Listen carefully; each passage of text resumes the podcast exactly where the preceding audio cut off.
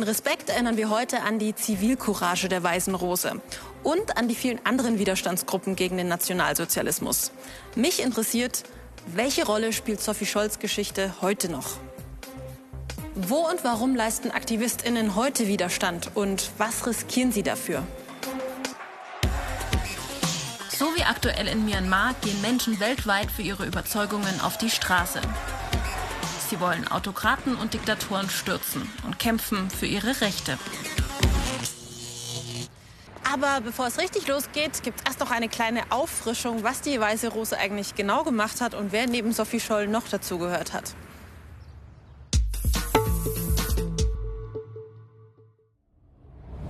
Die Weiße Rose war eine deutsche Widerstandsgruppe gegen die Nazis, die vor allem aus Studentinnen bestand.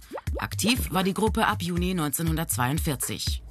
Flugblätter der Weißen Rose war die Überschrift der ersten Flugblätter, in denen die Gruppe auf die Verbrechen Nazi-Deutschlands hinwies und zum Widerstand aufrief.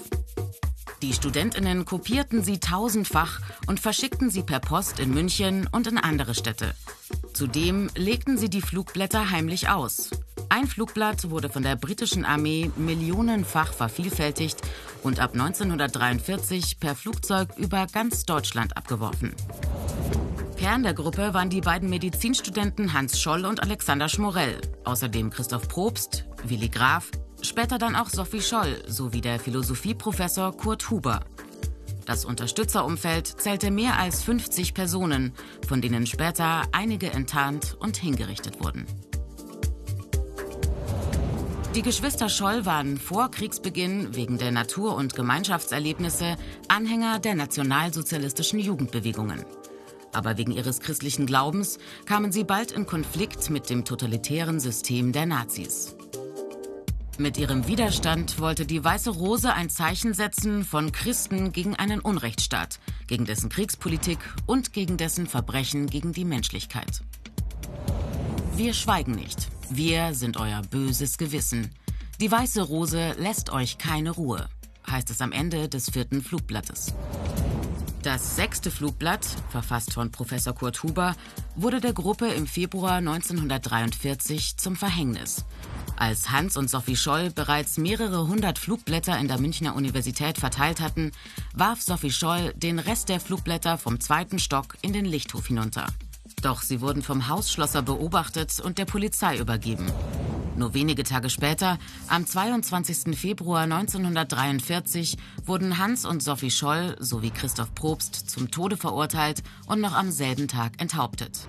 Willi Graf, Alexander Schmorell und Kurt Huber wurden ebenfalls verurteilt und hingerichtet. Auch heute gibt es weltweit AktivistInnen und WiderstandskämpferInnen, die sich für Freiheit, Frieden und die Demokratie einsetzen.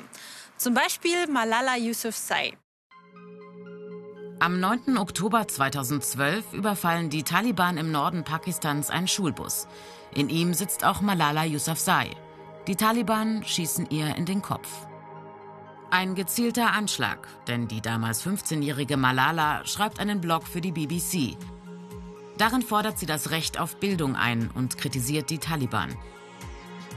Malala überlebt den Angriff und wird berühmt. Weltweit solidarisieren sich viele Menschen. Ihre Mission von da an Bildung für Frauen. Sie wird zur Aktivistin und engagiert sich weltweit für den Bau von Schulen. 2014 erhält Malala Yousafzai den Friedensnobelpreis als jüngste Preisträgerin aller Zeiten. One child, one teacher, one book and one pen can change the world. Mehr als 200 Schulen in Deutschland sind nach Hans und Sophie Scholl benannt. Zum Beispiel das Sophie Scholl Gymnasium in München. Und ich will jetzt wissen, welche Rolle die Weiße Rose für die Schülerinnen spielt. Hallo. Ich mache beim Projektseminar der Oberstufe mit. Was bedeutet Widerstand heute? Die Schülerinnen beschäftigen sich mit Malala und anderen Heldinnen. Mutige Frauen als Vorbilder. Auch Sophie Scholl gehört für sie dazu.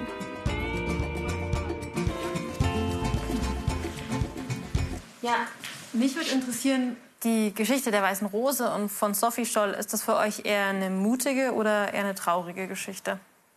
Ich denke vor allem, der Mut spielt hier die entscheidende Rolle. Dieser Mut, sich auch ähm, seinen eigenen Willen, seine eigene Moral da durchzusetzen und ähm, unter die Leute zu bringen. Dass alle Menschen ihre Meinung sehen und sie auch einfach versuchen wollte, die Menschen zum Umdenken zu bringen. Sie ist ja extra nochmal hochgelaufen und hat die Flugblätter runtergestoßen in diese Halle rein. Und ich finde, dass vor allem das einfach zeigt, wie viel Mut sie auch aufgeweist hat und wie mutig sie war und wie, wie stark auch ihr Wille war und was sie dafür alles gemacht hat. Die Prozesse gegen die Weiße Rose finden vor dem Volksgerichtshof statt. Am 22. Februar 1943 sitzen die Geschwister Scholl und Christoph Probst auf der Anklagebank. Die Verhandlungen führt der sogenannte Blutrichter Roland Freisler. Um 12.45 Uhr verurteilt er sie wegen Hochverrats zum Tode. Nur vier Stunden danach wird das Urteil im Gefängnis Stadelheim vollstreckt.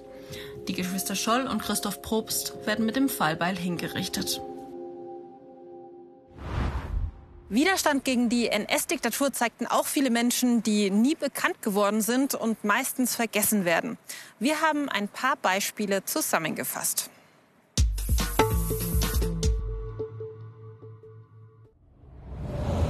Nur wenige in der deutschen Bevölkerung widersetzten sich aktiv der nationalsozialistischen Diktatur von 1933 bis 1945. Aber diese wenigen gab es überall und die Formen des Widerstandes waren vielfältig. Es gab Einzelgänger wie Georg Elser. Er versuchte im November 1939 Hitler bei einem Auftritt im Münchner Bürgerbräukeller mit einer selbstgebauten Bombe zu töten. Ein anderes Beispiel ist die Widerstandsgruppe Die Weiße Rose, die vor allem aus Studentinnen bestand und ab 1942 aktiv war.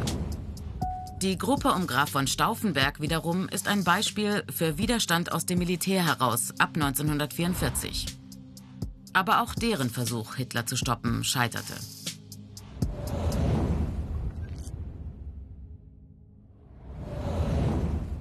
Gewerkschaftliche Widerstandsgruppen organisierten Sabotageaktionen, zum Beispiel in Rüstungsfabriken oder bei der Eisenbahn.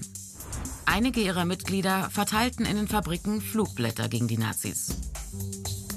Der Widerstandsgruppe Rote Kapelle gehörten weit über 150 Frauen und Männer an. Sie organisierten Helfernetzwerke für verfolgte Jüdinnen und Juden und besorgten Lebensmittelkarten und gefälschte Papiere. Als die Widerstandsgruppe aufflog, wurden zwischen August 1942 und März 1943 ca. 130 Mitglieder verhaftet. Mindestens 57 Verhaftete, darunter 19 Frauen, wurden hingerichtet oder starben in der Haft.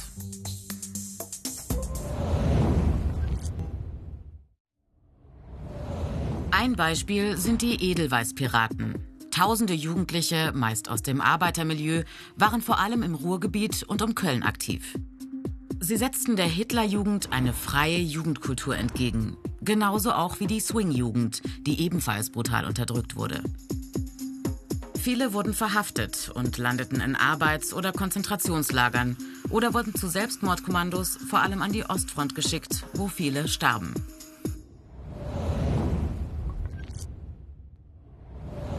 Auch einzelne Christen und Mitglieder kleinerer religiöser Gemeinschaften leisteten Widerstand. Zu den bekanntesten Personen zählen der evangelische Pfarrer Dietrich Bonhoeffer und der katholische Jesuitenpater Alfred Delp. Sie beide bezahlten ihren Widerstand mit dem Leben. Delp hatte auch Kontakt zum Kreisauer Kreis, einer Widerstandsgruppe um den Juristen Graf von Moltke. Auch dieser wurde verhaftet und hingerichtet.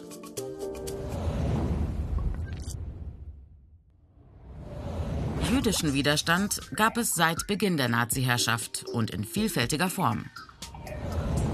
Zum Beispiel die Herbert Baum Gruppe, die vor allem aus jungen Jüdinnen und Juden bestand, viele aus kommunistischen und sozialistischen Kreisen. Nach einem Brandanschlag auf eine nationalsozialistische Propagandaausstellung 1942 wurden die Beteiligten von der Gestapo aufgespürt und verhaftet. Herbert Baum und mindestens 27 weitere Mitglieder der Gruppe wurden ermordet. Zahlreiche andere erhielten lange Haftstrafen. Auch von ihnen überlebten nur wenige. Gewalt gegen RegierungsgegnerInnen ist auch heute noch in vielen Ländern ein großes Problem. Oft wird versucht, sie mit grausamen Mitteln zum Schweigen zu bringen, so wie im Fall der Whistleblowerin Chelsea Manning. Chelsea Manning spielt 2010 der Enthüllungsplattform Wikileaks dieses Video zu.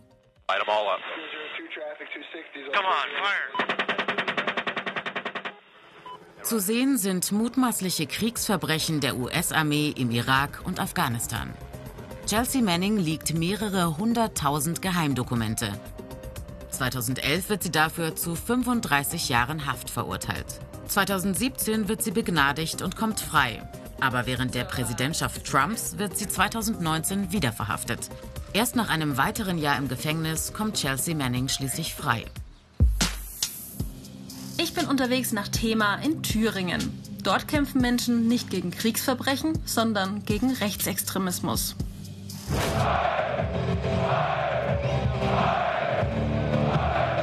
Immer wieder treffen sich hier Neonazis zu Großkonzerten. Ja, Thema sieht ja auf den ersten Blick total nett und beschaulich aus. Und irgendwie kriege ich das mit den krassen Bildern aus der Recherche gar nicht so richtig zusammen. Deswegen treffe ich mich jetzt mit Thomas Jakob, der ein Bündnis gegen Rechts gegründet hat. Und lass mir das Ganze mal so ein bisschen genauer erklären.